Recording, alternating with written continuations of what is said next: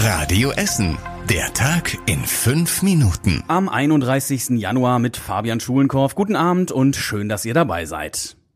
Das grüne Gewölbe, der Name hat vielen von euch bestimmt nicht viel gesagt, bis zu dem spektakulären Einbruch vor zwei Jahren. Da haben Unbekannte aus dem historischen Gebäude in Dresden spielfilmreif Juwelen geklaut. Durch ein Fenster sollen sie eingebrochen sein und Edelsteine im Wert von mehr als 100 Millionen Euro geklaut haben. Von der Beute fehlt bisher jede Spur. Der Prozess gegen sechs mutmaßliche Täter läuft aber seit Freitag.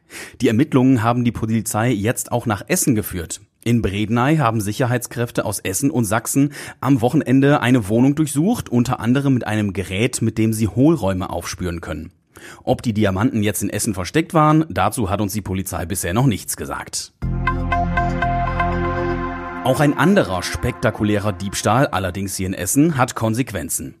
Nach der Automatensprengung in Kupferdreh letzte Woche will die Deutsche Bank sich aus dem Stadtteil zurückziehen. Der Automat wird da also nicht wieder aufgebaut. Letzten Montag hatten Unbekannte da ja in der Nacht einen Geldautomaten gesprengt und konnten fliehen. Wie viel Geld sie dabei erbeutet haben, wissen wir nicht.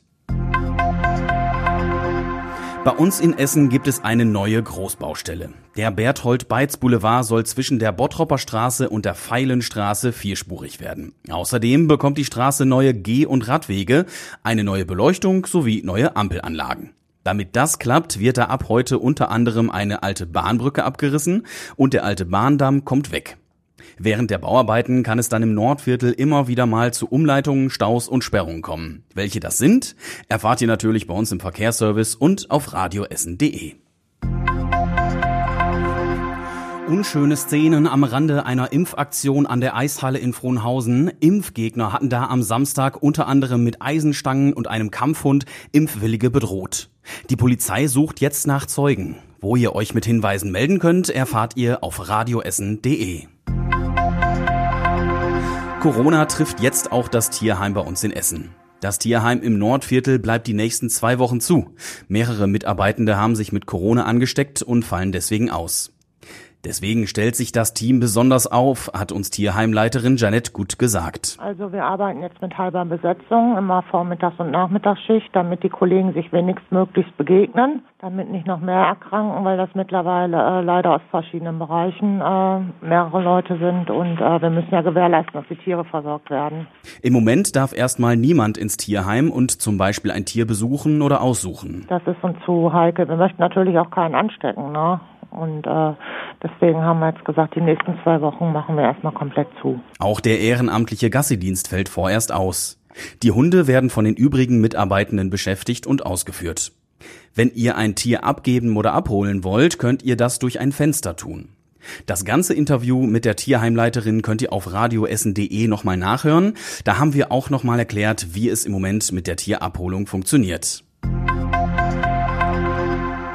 Dieses Mal nicht wegen Corona fällt ein RWE-Spiel aus. Eigentlich sollte die Elf von der Hafenstraße am Mittwoch gegen Rot-Weiß Aalen antreten.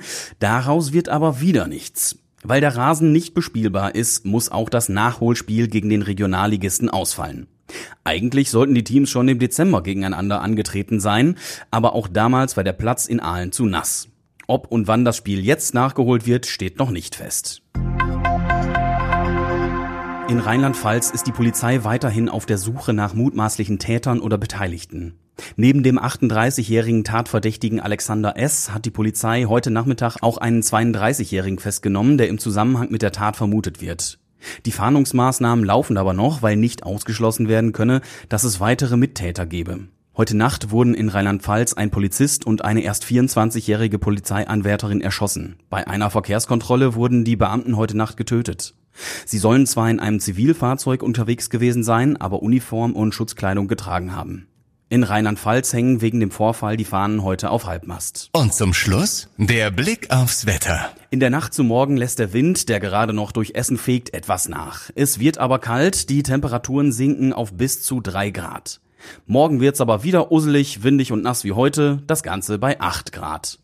Die nächsten Nachrichten aus Essen gibt's bei Radio Essen wieder morgen früh ab 6 Uhr in der Radio Essen Frühschicht. Bis dahin wünschen wir euch einen schönen Abend. Das war der Tag in fünf Minuten. Diesen und alle weiteren Radio Essen Podcasts findet ihr auf radioessen.de und überall da, wo es Podcasts gibt.